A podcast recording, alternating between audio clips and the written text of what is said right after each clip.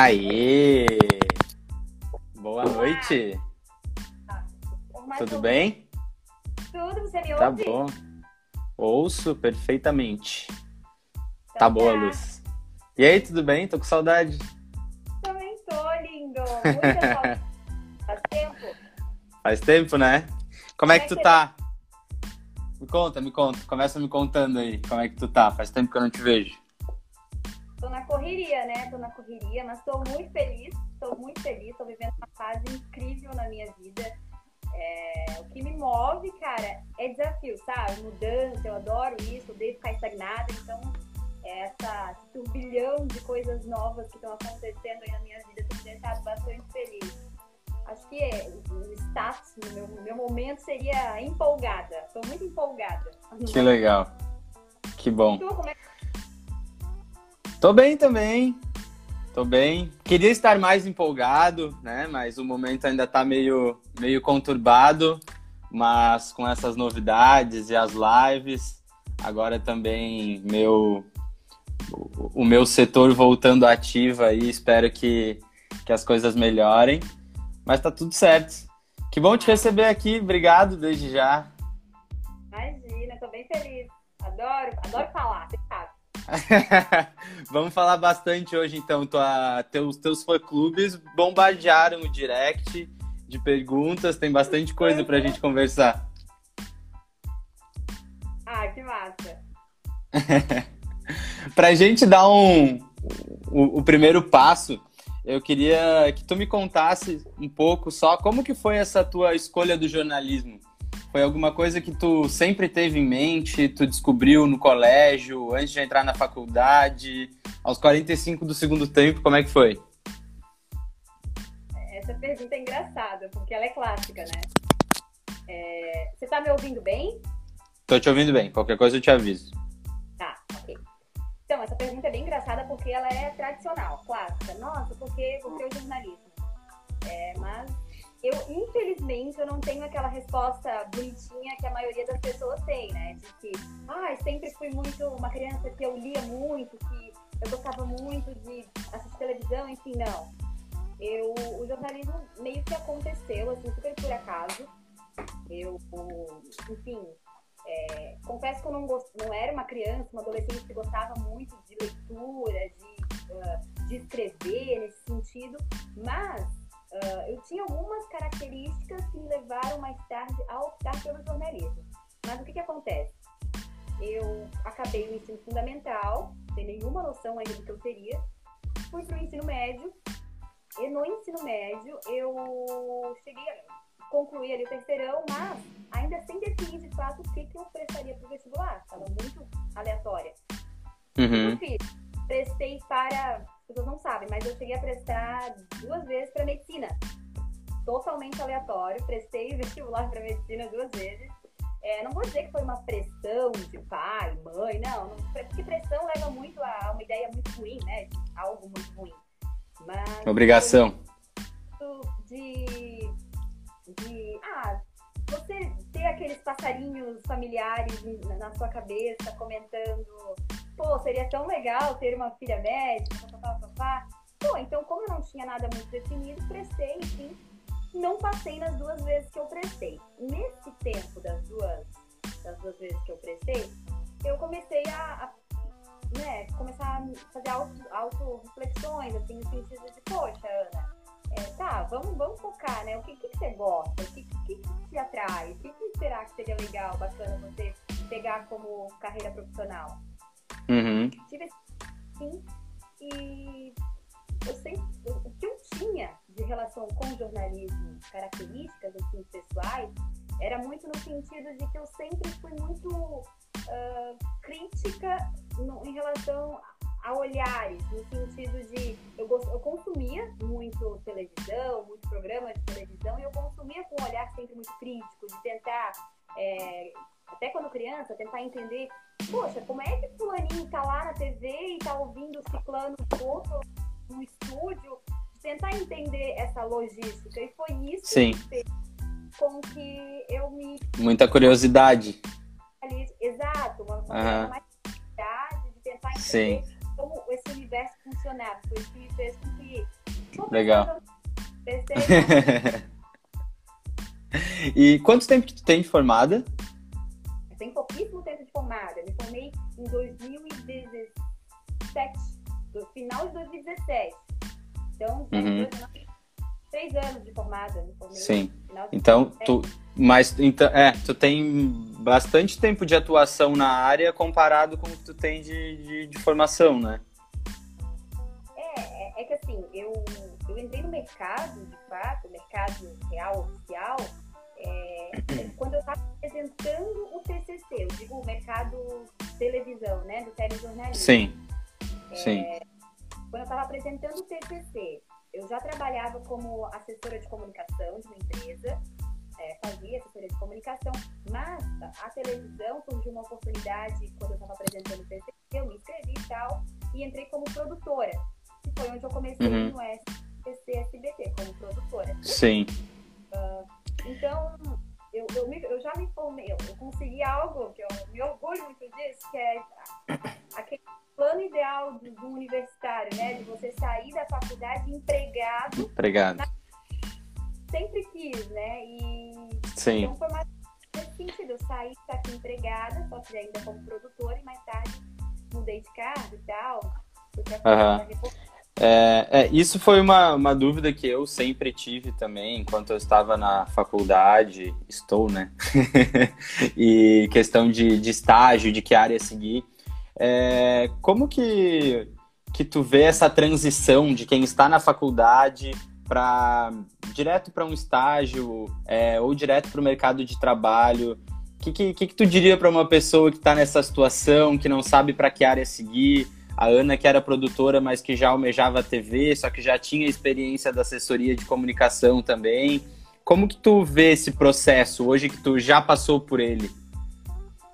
Eu vejo da seguinte forma, Fê. quando a gente está na faculdade, é, focando na, na, na faculdade do jornalismo, é, a gente precisa, é o lema assim, que eu trago para minha carreira. A gente precisa ser visto, a gente uhum. precisa uhum. Mostrar, no bom sentido, né? Digo se achar, mas a gente precisa ser visto. É, quem não é visto não é lembrado, na minha opinião.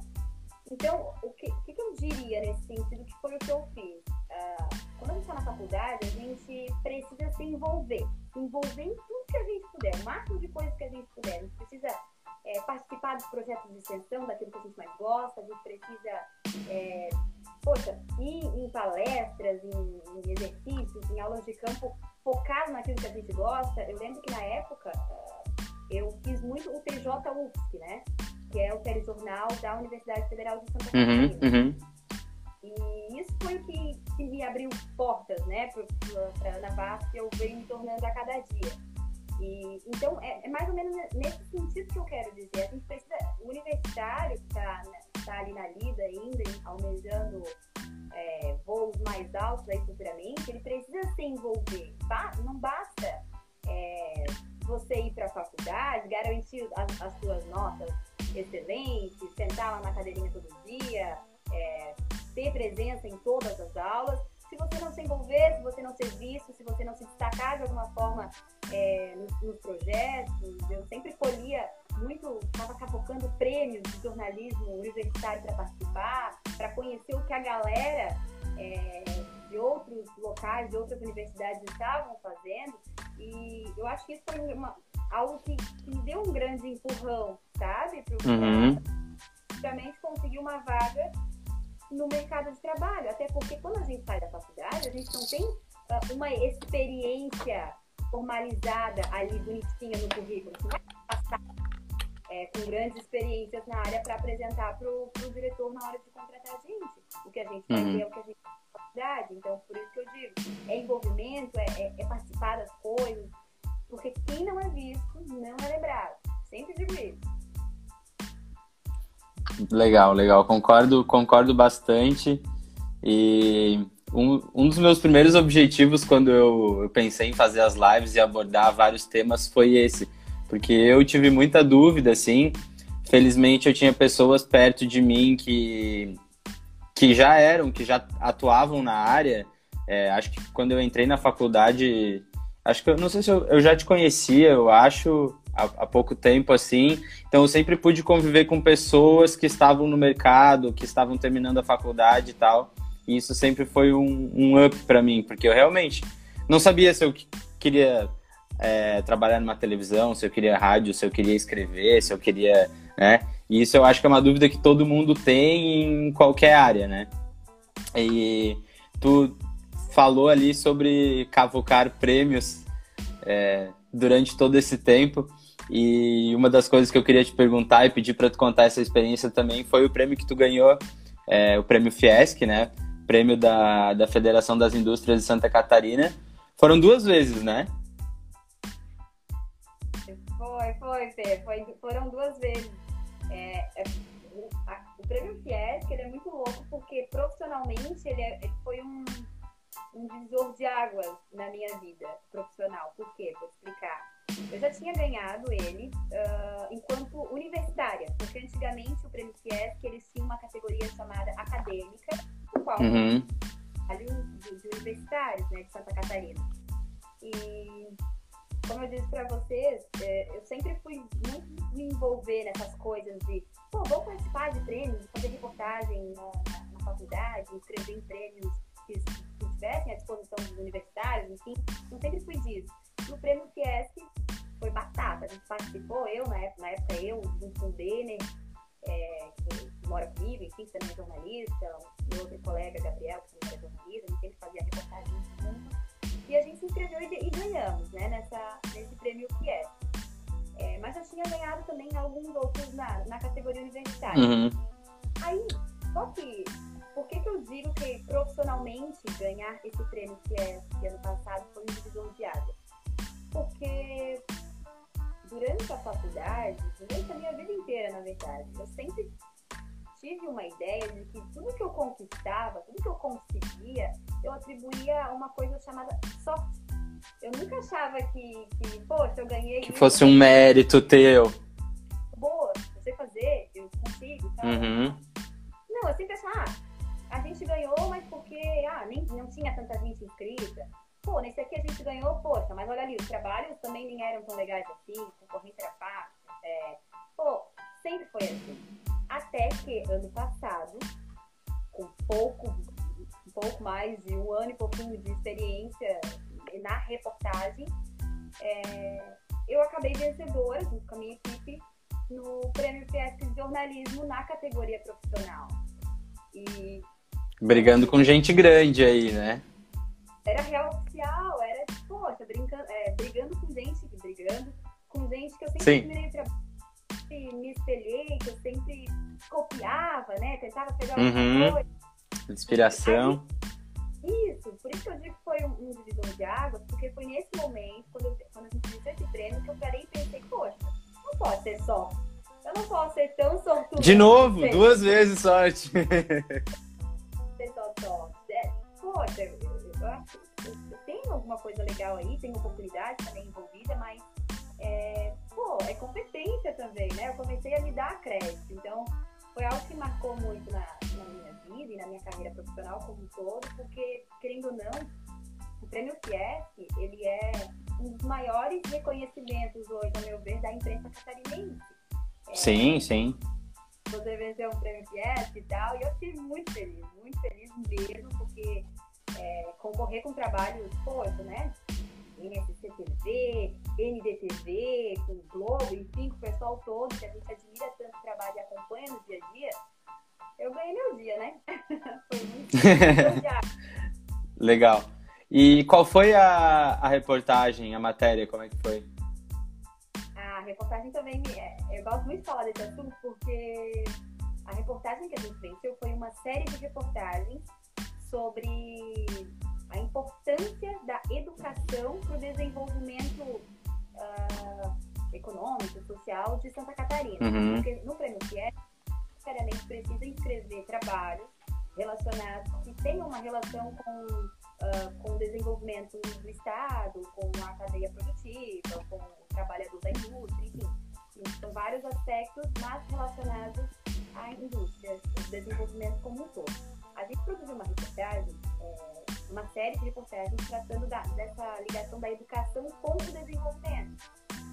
eu sempre fui muito de, de valorizar a universidade, de ter essa, essa, esse, esse passado numa universidade federal, né, numa universidade gratuita, eu tenho muito orgulho disso.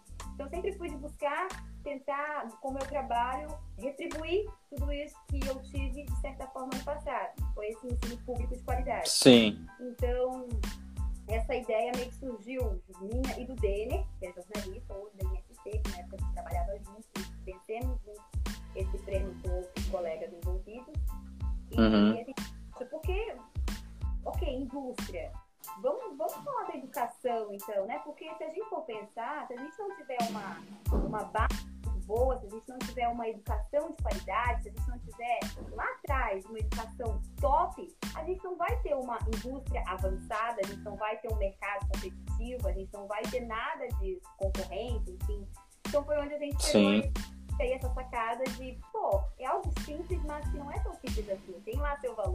Vamos falar de educação, que educação sempre, sempre rende, sempre é algo muito positivo, contribui para tudo, para todos os aspectos, especialmente do desenvolvimento de Santa Catarina.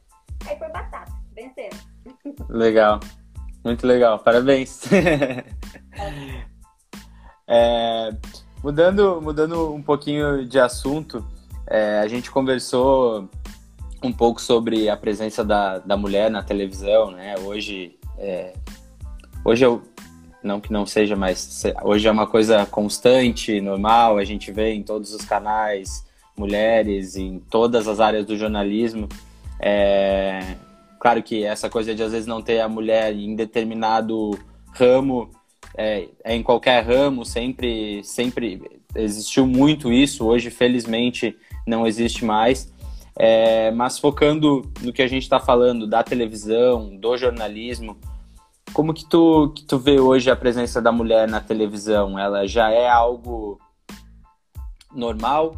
É, ou tem gente que ainda tem uma determinada discriminação com, com não ser uma mulher em determinada matéria ou não? Isso para Ana, que está há pouco tempo no mercado, chegou a sofrer com isso ou não? Conta um pouco da tua, da tua experiência, por favor. Então, Bê, é, eu não digo uh, discriminação, eu não digo uh, por mim, né? Falando minha opinião. Uhum. Sim, tua experiência. Uh, eu não digo, eu acho que assim, ó, a representatividade, ela importa sempre. E querendo ou não, quando a gente fala de presença feminina em qualquer lugar, a gente está falando de, de representatividade. É, o que, que, eu acho? Eu sempre gosto de dividir esse assunto em dois aspectos. Eu sempre trago também muito, tento tratar essa relação trazendo aqui para o nosso cenário de Santa Catarina, nosso mercado aqui em Santa Catarina. Uhum. A gente tem é, mulheres, poxa, incríveis, fazendo trabalhos muito incríveis hoje, isso é muito legal. É, mulheres hoje aqui uh, em Santa Catarina, nas emissoras aqui de Santa Catarina. E, pô, Poderia listar aqui uma dúzia de nomes, é, enfim, vários nomes depois eu cito, até para não esquecer de ninguém, mas envolvendo trabalhos muito bacanas. Eu acho que o espaço como todo ele está muito legal. Eu tenho visto redações muito mais femininas, né? As mulheres bombando de fato nas redações. Eu trabalhei em redações muito mais femininas, o que é muito legal. Uhum. Por outro lado, eu acho que a gente ainda, e eu não chamo isso discriminação, de preconceito, não isso, mas eu arrisco dizer que a gente ainda vive uma, uma situação daquele tal de estar sempre se provando. Por que, que eu digo isso? No sentido de sempre ter que estar se provando de que a mulher consegue uh, desenvolver um pensamento crítico em relação à política, é, consegue explicar numa reportagem como é que funciona a tramitação de um projeto, consegue é, desenvolver uma cobertura do processo de impeachment, consegue explicar isso didaticamente para os telespectadores, seja para quem for. É, aí eu gosto de traçar isso com essa questão de, do estar sempre se provando, porque eu me sinto assim. E quando eu digo estar sempre se provando, eu não quero dizer estar sempre se provando para as pessoas, não apenas para as outras pessoas, mas até para nós mesmos, porque a cultura como um todo nos leva a, a essa ideia, sabe? A esse pensamento de que teoricamente, política, eu trago aqui a política porque é algo que eu gosto muito de falar, uhum. que eu gosto, tenho essa simpatia pelo assunto.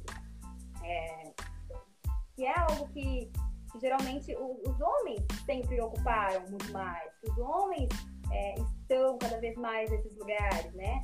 Eu cobria antigamente, quando eu fazia. Antigamente, ó, um ano atrás. Antigamente.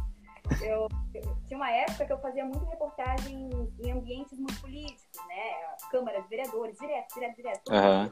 Câmara de vereadores, uh, de prefeitura, é, Assembleia Legislativa. E querendo ou não, esses. Você tá me ouvindo? Tá me vendo? Tô, sim. Tá, travou pra mim. E querendo ou não, esses ambientes, ao meu ver, eles ainda são ambientes uh, muito masculinos e, de certa forma, eu os considero ainda ambientes muito machistas. Uh, por que, que eu digo isso? Porque por experiências, assim, de, de, de, de, piadinhas que a gente ouve, que eu ouço quando eu estou nesses ambientes, de que o comentário, quando alguém quer soltar um comentário, um elogio, né? Não digo um comentário, mas quando alguém quer se referir a gente, a mim no caso, às vezes, nesses ambientes, com algum elogio, geralmente a palavra bonita, fotografa bem, vem muito antes de, de a pessoa falar, poxa, competente, acompanha seu trabalho, sabe? Sempre existe essa. É um detalhe que eu não, não julgo quem faz isso, eu não estou dizendo que isso é ruim, de certa forma, que é algo errado. Mas são detalhes é. que a gente pense que, poxa, por que, que o competente não vem antes? Eu acho, é, eu acho que nesse momento a gente cai muito no, naquele negócio cultural de criação, né? Às vezes a pessoa realmente ela não pode não falar por mal e tal, mas é, é o jeito que ela tá acostumada a pensar, é a primeira coisa que, que vem na cabeça dela, né? Então acaba saindo primeiro um elogio, alguma coisa, antes de, de, de falar do teu trabalho, como tu citou, alguma coisa da, do gênero, né? Exato, e é por isso que eu digo que tudo isso, esse tipo de comportamento, leva, me leva a crer que a gente ainda vive uma cultura de, que, de estar sempre tendo que se provar. E se provar uhum. para que a gente consegue fazer certas coisas e, e provar para a gente mesmo, sabe? Para nós mesmos que a gente é capaz de fazer coisas tão de forma tão boa, com credibilidade, uh, como um homem faria sabe? Ou muito melhor, às vezes, sabe? Sim. Então, é mas de certa forma eu, eu acredito sim que a gente, poxa, a gente vem evoluindo a cada, a cada vez, a cada ano, enfim, a cada, a cada tempo que passa. É, hoje a gente tem muita mulher fazendo jornalismo muito massa aqui em Santa Catarina. É, destaco aí na frente da câmera, da câmera e atrás da câmera também, né? Na frente da câmera destaco várias mulheres Carolzinha Fernandes, do STSPT, Fabi Paz, a Karina Kopp, da MDTV, é, a Bárbara Barbosa, minha amiga da MDTV, enfim, uma infinidade de mulheres uhum. E atrás das câmeras também, o que eu tenho visto é, no backstage, muita mulherada com cargos, com cargos massa, com cargos elevados, coisas que há muito tempo atrás talvez a gente não fosse tão comum é, uhum é, na coordenação do jornalismo, na direção de imagem. É, eu tenho visto muito, muito disso, isso existe, de fato, é uma realidade. Isso é muito bom, é muito bom. Muito bom Legal. Mesmo um momento e viver um momento como esse, o jornalismo com essa presença tão forte feminina. Sim, muito bom. A produção me avisou aqui que teu áudio está um pouquinho baixo. Eu não sei se tu tá não sei se tu tá com. tá abafando ou se tu tá meio longe. Talvez só aproximar um pouco o microfone de ti.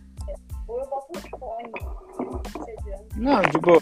Eu tô te ouvindo bem aqui, talvez esteja, esteja mais baixo. Mas tá, tá tranquilo. Bom, galera. João. Help me. Mas tranquilo, vamos, vamos falando. É, ainda, ainda nessa linha, Tu acha que teve algum momento exato de uma virada de chave é, da mulher nesses cargos, na profissão? Ou foi algo que foi sendo construído com o tempo até a gente chegar hoje e tu falar: ah, não, eu, eu vejo pessoas atrás da mulheres atrás das câmeras, vejo na frente, fazendo um trabalho legal. É, isso é algo muito recente?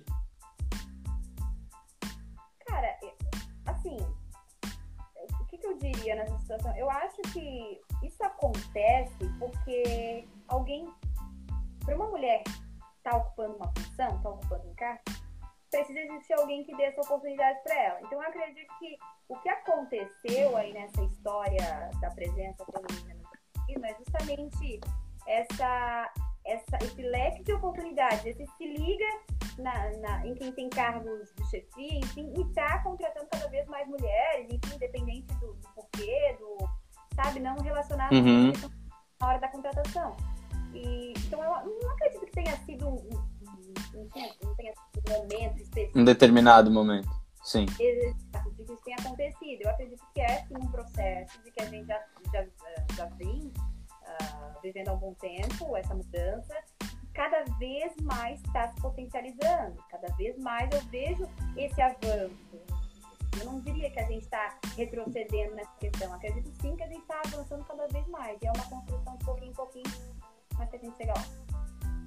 Legal. E eu imagino que para ti deve ser muito legal fazer, fazer parte disso, né? Ser esse estar à frente das câmeras, mostrar um pouco da, da mulher levando essa, essa imagem. Ah, Fê, eu, sou suspeita, né? Eu adoro, eu adoro, adoro, adoro. adoro o tema de, de, de, de, representatividade, adoro, adoro mesmo. É, eu, eu acho muito legal a gente ocupar esses espaços cada vez mais e, e, e mostrar que a gente está ocupando, não só ocupar por ocupar, mas é, trazer essa ocupação, pra, fazer com que isso sirva de alguma forma para quem está do outro lado perceber que isso é um ponto de representatividade, que isso significa alguma coisa, entendeu? De que não é uhum. simplesmente a Ana Vaz está ali na frente da TV falando alguma coisa, assim como o fulano de tal. Não. Pô, tem, tem toda uma questão histórica e isso é muito legal. Eu acho muito legal quando as pessoas do outro lado também percebem isso e também começam a, a ter o tal do se liga em relação a toda essa história. Sim. É, falando um pouco de, dessa linha do tempo, essa coisa histórica do jornalismo, a gente é de uma de uma de uma época e, em relação ao jornalismo, à tecnologia, à internet, né, que é totalmente diferente do que era o, o, jornalismo lá atrás. A gente teve o jornal impresso, teve o rádio, veio a televisão. É, de alguns anos para cá, a, a influência muito forte da, da internet, também o jornalismo dentro das redes sociais. É, e tu é uma pessoa que hoje se faz bastante presente, tanto da tua vida pessoal, quanto falando um pouco do profissional do jornalismo nas redes sociais. É, quão é importante para ti, para um jornalista hoje, ser ativo é, nessas, nas redes sociais? Olha, Pedro, eu vou voltar com aquela ideia que eu disse lá no início. Quem não é visto, não é lembrado. A gente tem que ser visto. Então, assim. É... Já viram que tem que anotar essa frase aí, né? Quem tá acompanhando. Por que, que eu digo isso? Por que, que eu digo isso relacionando essa questão da, do, do profissional, né? Da carreira profissional. É... Eu, no Instituto Pesquisa Ana Vaz, que não existe, eu que 90% das pessoas que me seguem, que sabem que a Ana Vaz é repórter de televisão, ela não esse 90%, eu tenho certeza que a maioria não é, sabe que a Ana Vaz é repórter de TV porque sabe pelas redes sociais, sabe pelo meu Instagram. Uhum. Não um belo dia chegou em casa para almoçar, ligou a televisão, pô, viu uma repórter, Ana Vaz, eu sei que ela é televisão, que ela faz televisão. Não, eu arrisco dizer que as pessoas me conhecem muito mais, é, porque elas começaram essa ponte é, de acompanhar o meu trabalho pela internet. Por esse motivo de eu estar sempre muito ativa e postando e, enfim, enchendo vocês de coisas aqui nas redes sociais. Mas, e por isso que eu acho que, querendo ou não, ah, quando eu falo internet, eu gosto muito de trazer mesmo, rotular Instagram, porque é onde eu costumo estar mais presente. Sim, sim. É, Aí o que, que, o que, que eu acho? A gente acaba utilizando, uh, eu acabo utilizando todo esse meio como uma, com, com, duas vertentes. Uma eu diria em relação a, a essa ideia de, de portfólio. Uh, muitas oportunidades que, que, me surgiram foram por meio do Instagram. De, pô, vi teu trabalho, vi uma reportagem tua, vi não sei o quê, vi que tu postou, vi que tá lá no teu GTV. É, e por outro lado, acho que entra uma coisinha chamada a tal da, da função se enquadraria ali a nossa função social do jornalista. Isso me atrelou muito nessa, nessa, nesse período de pandemia. Uh, por que, que eu digo isso? A gente, eu sempre penso assim, que a gente, o, ideal é sempre fazer com que a nossa informação chegue para o maior número de pessoas possível, o máximo de pessoas possíveis. Como é que a gente vai, como é que eu, eu Ana Vaz, poderia fazer com que as minhas coisas chegassem para o maior número de pessoas possíveis? Só na televisão? Não. Eu procurei trazer o Instagram como uma ferramenta de trabalho para mim, para mostrar o meu trabalho, para levar a informação para o pessoal, né, para tentar ser um pouco mais leve, é, porque aqui eu tenho mais liberdade, né, mais liberdade, uhum. Assim, uhum. eu crio ah, eu falo do jeito, de, um, de um jeito um pouco mais fácil, talvez, é, enfim, aqui eu consigo criar sim, um, sim. modo de estabelecer essa comunicação. E aí, durante a pandemia, foi onde eu tive esse se liga da, de potencializar cada vez mais. É, a... sim. É, foi, era bem aí que eu, que eu queria chegar, porque eu acho que foi o momento que, onde tu te tornou mais ativa. E aí a Ana Vaz fez live, né? Também fez live. e, e eu acho que até. Tu, eu, eu, vou perguntar de novo, mas acho que tu, que tu já respondeu. É, talvez se não tivesse tido a pandemia, tu acha que tu teria entrado é, nesse, mais nesse mundo da internet ou realmente foi o start? Ah, não eu preciso estar ali, é um momento diferente, eu preciso botar a cara, conversar com outras pessoas, com uma linguagem diferente também. Então, a, eu acho que nessa, nessa ideia, nessa pegada de informação, de, de fazer de alguma forma com que as, as informações que eu, que eu vinha tendo chegassem para todo mundo, eu acho que a pandemia foi de fato a chave, né? Uhum. O tal do coronavírus, ninguém entendia porcaria nenhuma do que, que, que é isso? A medicina não sabia, os governantes não sabiam, os jornalistas não quem dirá o restante do povo, né? Então, de, a, como as, as, informações iam concentrando na gente, né? Governa, medicina passava para o governante, o governante passava para os jornalistas, e a gente ficou com esse papel difícil, de muita responsabilidade de passar as informações para as pessoas, eu vi que ali era um momento de, pô, duas coisas. Uma de mostrar o meu trabalho de uma forma muito mais uh, firme, né? Muito mais vasta. E uma outra de fazer com que as pessoas entendam o que está acontecendo, que as pessoas recebam as informações que eu estou recebendo. Pô, gente, o negócio é sério. Ou, pô, gente, vai fechar tudo. Galera, não pode sair de casa. Galera, que era bem lá no início, né? Galera, é lockdown. Sim, era um vai e vem. E aí eu via que a galera começava a me perguntar muito no inbox, assim, no direct.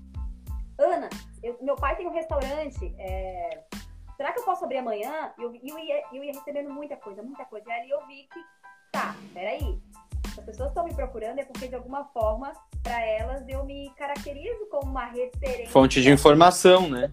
Informação. Então eu preciso fazer alguma coisa em relação a isso de forma formal. E aí eu comecei a investir mais na, nas redes sociais. E, e antes também já vinha tendo assim, um pouquinho, só que não tão firme uhum. como essa pandemia. Sim. É, esse fato de tu ser uma fonte de informação, é, já que tu é uma fonte de informação, provavelmente é porque tu tem relevância, porque a pessoa que te é, foi falar contigo vê que tu tem uma credibilidade. Tu acha que. Como que tu faz hoje? Tu faz essa, essa separação da Ana pessoal, da, da Ana no Instagram e da Ana profissional? Tem isso pra ti? Pra mim não tem. Não tem, tanto é que, que, que eu, eu sou bem crítica em relação a quem cria perfil pessoal e perfil, perfil de jornalista e perfil de pessoal. Ah, sei uhum. lá, é, assim, é.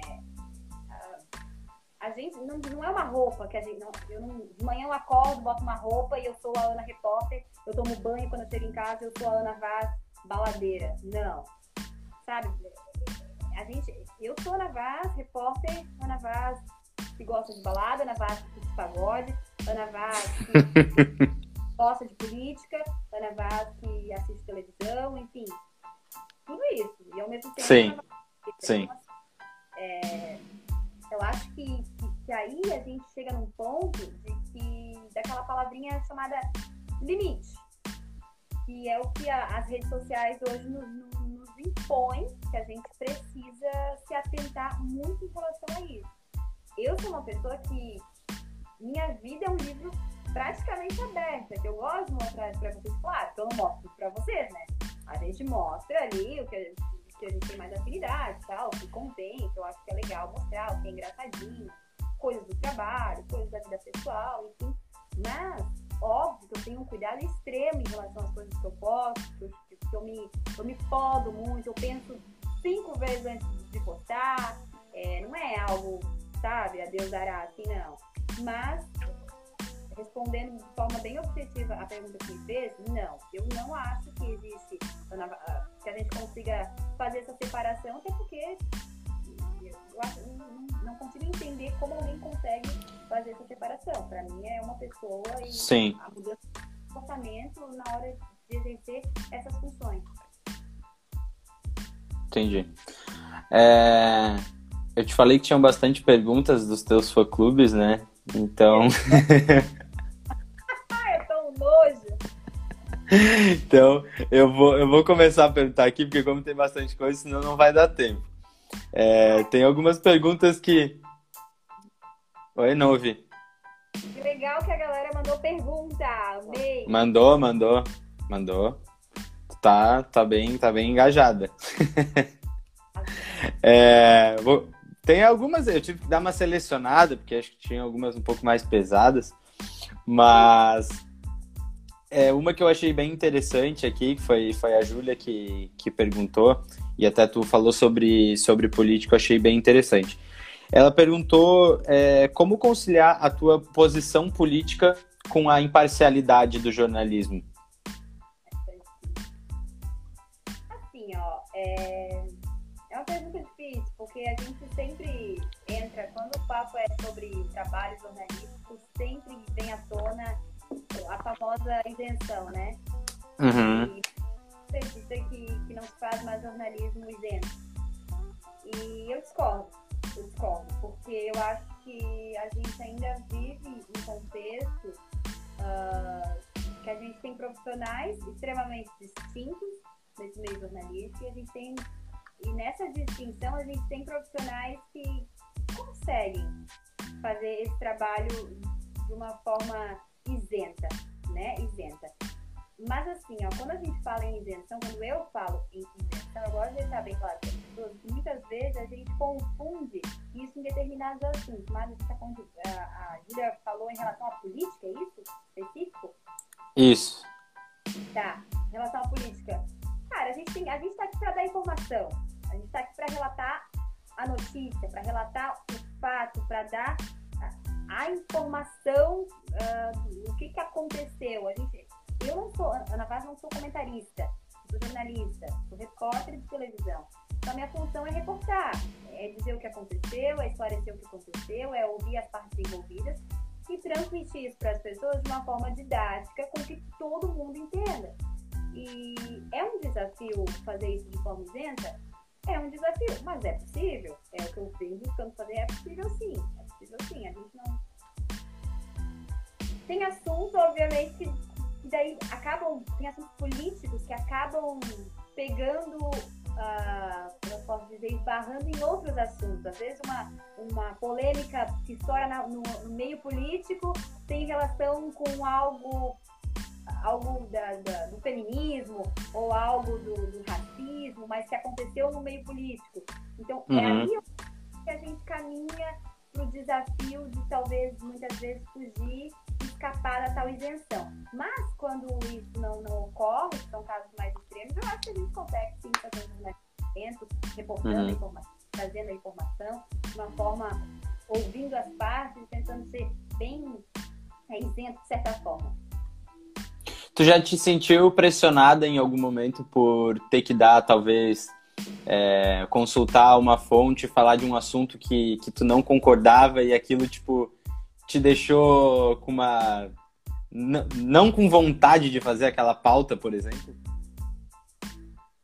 Pressionada, tu diz uh, da fonte ou do trabalho em si, da não, pô, é, tu tem que passar alguma informação assim que tu não concorda nem um pouco, assim, tipo, ter, passar, ter que, ter que esconder aquilo realmente. Já, já. Isso ocorre muitas vezes, aliás. Muito, muito. muito. Uhum. muitas informações de que a gente discorda, a gente acha. Aí tá na, no, no, teu cuidado em não fazer uma. Ainda mais que a gente é imagem, né? E não tem expressões. Aham. Ter algum. Sabe? Sempre procurar ser muito neutra, porque é, é nesses momentos que. Imparcial. de você não fazer um, sabe, uma cara, alguma coisa que. E eu sou muito expressiva. Eu sou uma pessoa muito expressiva e essa é a minha maior preocupação, inclusive, uma das minhas maiores preocupações é, nesse assunto que você está me colocando agora. Uhum, uhum. Fodo muito em, em, em, cuidar e não fazer certas expressões quando algo me, me desagrada. Mas assim, ó, isso acontece direto, a gente. Sim, imagino, imagino. A gente lida com situações que a gente. Meu Deus, que zorra é essa? Obrigada a falar porque é um fato. Aconteceu. Sim, sim. É, tu tinha falado antes é, sobre alguns nomes, quando a gente citou exemplos, e perguntaram pessoas que tu te, que tu te espelha, pessoas que tu tem como, como referência na profissão, assim, se puder citar algumas. Falar a palavra inspiração, é, mas eu, eu tenho um ídolo, um ídolo no meio jornalístico que não é surpresa para ninguém, eu sempre posto aqui, sempre, já, já tive oportunidade de conhecê-lo, que é o Caco Barcelos. Eu gosto muito da pessoa dele, da, do trabalho dele, da atuação dele com os jovens que estão começando na profissão, aquela ideia de, de começo, de gás, de energia jovem. Eu gosto muito dessa pegada. Então ele uhum. é um ídolo, Barcelos. Mas quando a gente fala em profissionais que eu gosto e tal, eu. O que eu costumo fazer? Eu, para me aperfeiçoar cada vez mais, eu gosto muito de pegar características que eu gosto em várias pessoas e formar a Ana Vaz com a essência da Ana Vaz, né? Porque a gente também tem lá o seu, seu mérito. Então, tem pessoas assim que, por exemplo, uh, ai, enfim, é muito chato dizer nomes aqui. Não, não, já, já, já apontasse uma, já tá. Já tá. Só pra, só pra responder, né? Só pra responder, só pra responder.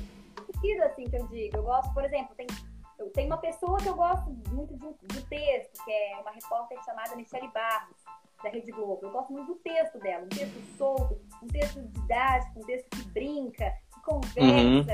é um bate-papo. Então, dela, eu, eu, assisto muito, consumo muito material dela para pegar essa pegada de texto, Michele Barros. Eu gosto muito de um repórter também uh, chamado Jean Hall, que faz um trabalho excelente aqui em Santa Catarina. E eu acho que ele tem uma serenidade, uma paz, uma plenitude, momentos de foguete, assim, que eu não consigo, como é, eu não consigo entender como é que ele mantém isso. Eu acho isso excelente. Me espelho muito na Karina Cope, que trabalha lá comigo na NDTV. Como ela faz vivo bem, ela entra seguramente num, uh, num ao vivo, como ela consegue segurar, a gente até brinca lá, Karina, máquinas de vivos então eu vou pegando características de pessoas que, que eu gosto muito, acompanho, começo a consumir muito material dessas pessoas e venho trazendo para mim, formando a repórter na base, entendeu? Então são várias uhum. inspirações. Mas meu grande ídolo é Caco Barcelos. Legal. Como que, aproveitando que tu falou, como que é o, o vivo para ti? É tranquilo? Ah, ainda me dá muito frio na barriga, tá? Confesso que eu até tô me perguntaram aqui o Marcos Franzoni. Marcos Franzoni também é Franzoni. é Eu amo Marcos Franzoni. Ele é perfeito também, zero defeitos. É, vivo, eu, eu tô nervosa, inclusive, aqui, tá? A gente tá ao vivo, eu tô nervosa. Pá. Ah, pronto. Tá. Vem com essa pra cima de mim. Juro pra ti, juro pra ti. Pode não parecer uma pessoa muito tímida. Eu sou uma pessoa tímida. Vocês nunca vão entender essa frase, mas Dona Vaz é tímida. A Ana Vaz tá ali no dia a dia da, da, das redes sociais, tá mostrando o café, tá mostrando o cachorro, tá mostrando tudo, mas Ana Vaz é tímida, acreditem. Eu tenho vergonha. A Isa, demônia. mas entrar ao vivo ainda sempre vai ser o meu maior desafio. Sempre, sempre. Sempre entro com muito frio na barriga. É, fico nervosa ainda. Tem sido, querendo ou não, o meu grande desafio, meu grande obstáculo hoje na MDTV, assim, eu acho que eu entrei, uh, eu entrei ali na MDTV uh, com, uma, com, um nível X de, de, de experiência e tal, e só que ali eu sempre tive uma ideia de que, pô, todo mundo é muito bom, os repórteres são muito bons, todo mundo pega o microfone, uh, entra seguramente no, vivo, uh, segura muito bem, né? As informações, não gagueja, enfim, eu via isso. Uhum. Eu, como assim? Onde é que eu fui meter? Eu preciso chegar lá, eu preciso ficar parelho com todo mundo. E é o que eu venho tentando fazer, tentando me, me, me, me estruturar em academia. O que, que tem me ajudado muito nesse trabalho de entrada ao vivo? A fono. A fono tem me ajudado muito a mitrar, eu estou fazendo, ela está me acompanhando aí no intensivão aí nesse mês. E, Uhum.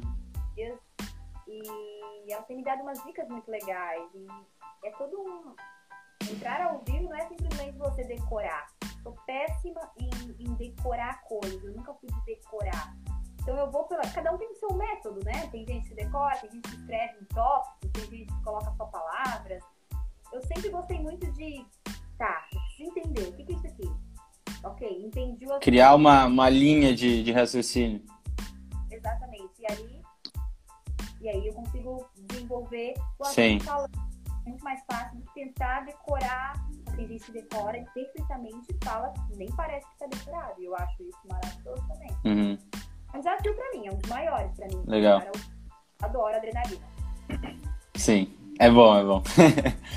É, como é que foi pessoalmente, profissionalmente, é, o desafio para ti, a tua recente troca de, de emissora? É, tanto pessoal, talvez algo tipo, será que eu tenho que ir, será que eu não tenho que ir? Ou profissionalmente, vou crescer, não vou? É, como é que foi esse, esse momento para ti e para as pessoas que estavam ao teu redor? Ah, a troca, ela não estava prevista. Não foi algo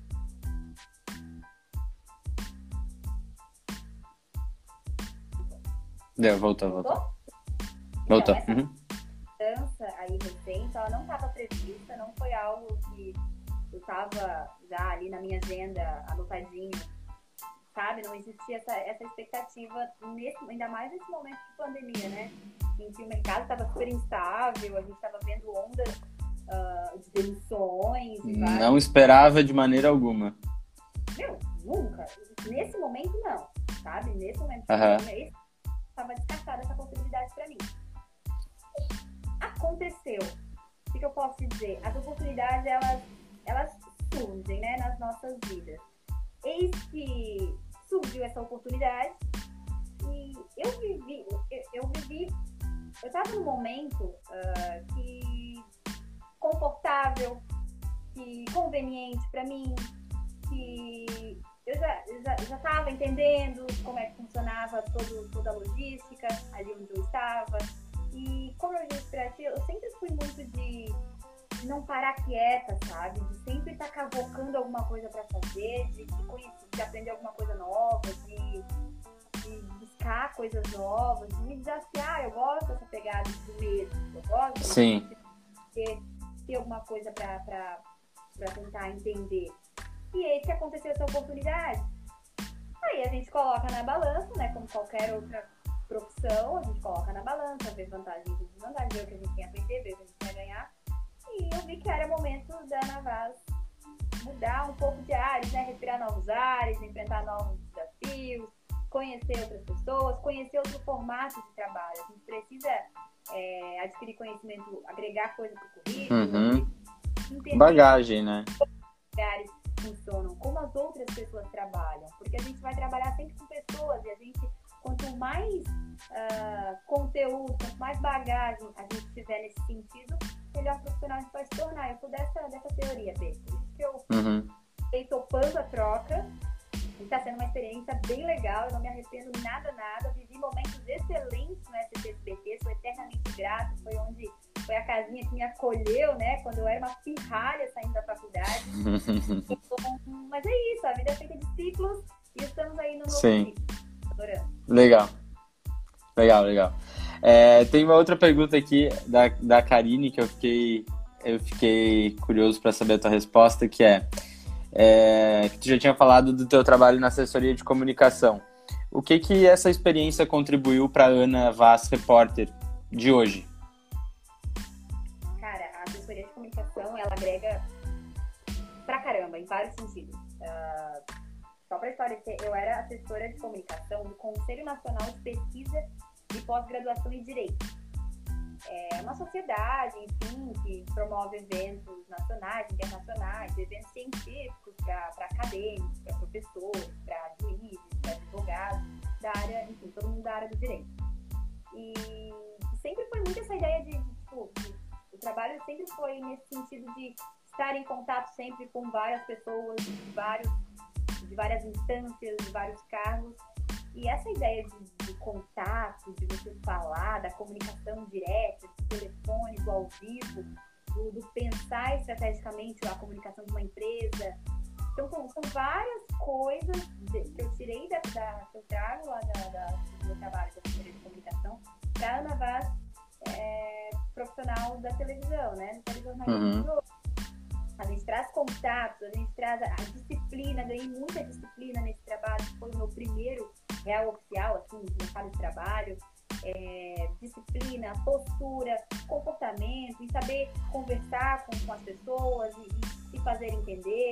Então, eu trago muitas coisas desse trabalho é, para para o meio jornalístico, para o meio, enfim, da televisão, da reportagem, eu diria, nesse sentido que agregou muito, e eu acho que não só a assessoria de comunicação, mas a comunicação, né? O jornalismo como um todo não se resume só à televisão, né? Às vezes. Sim, sim.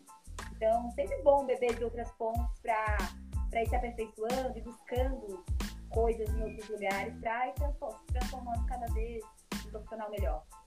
Uhum. Falando um pouco de fama agora, tu que é uma moça da televisão, perguntaram. Não, é, perguntaram é, como que é, é, lidar no teu dia a dia assim com um pouco dessa exposição que a, que a televisão te traz. Acho que isso cai um pouco no que a gente falou lá da, da, da rede social, de tu ser uma, a mesma pessoa a todo tempo. É, tu já sentiu dificuldade de, de lidar com isso em algum momento? Sim. Tu te priva de alguma coisa?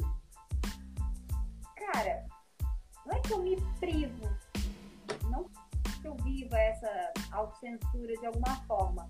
O que eu, que eu, que eu, que eu acho que, que eu faço é mais no sentido de pensar, em vez de uma vez antes de fazer alguma coisa ou postar alguma coisa, eu penso dez vezes. Uhum. diferença, entendeu? De... Porque, querendo ou não, a gente acaba sendo.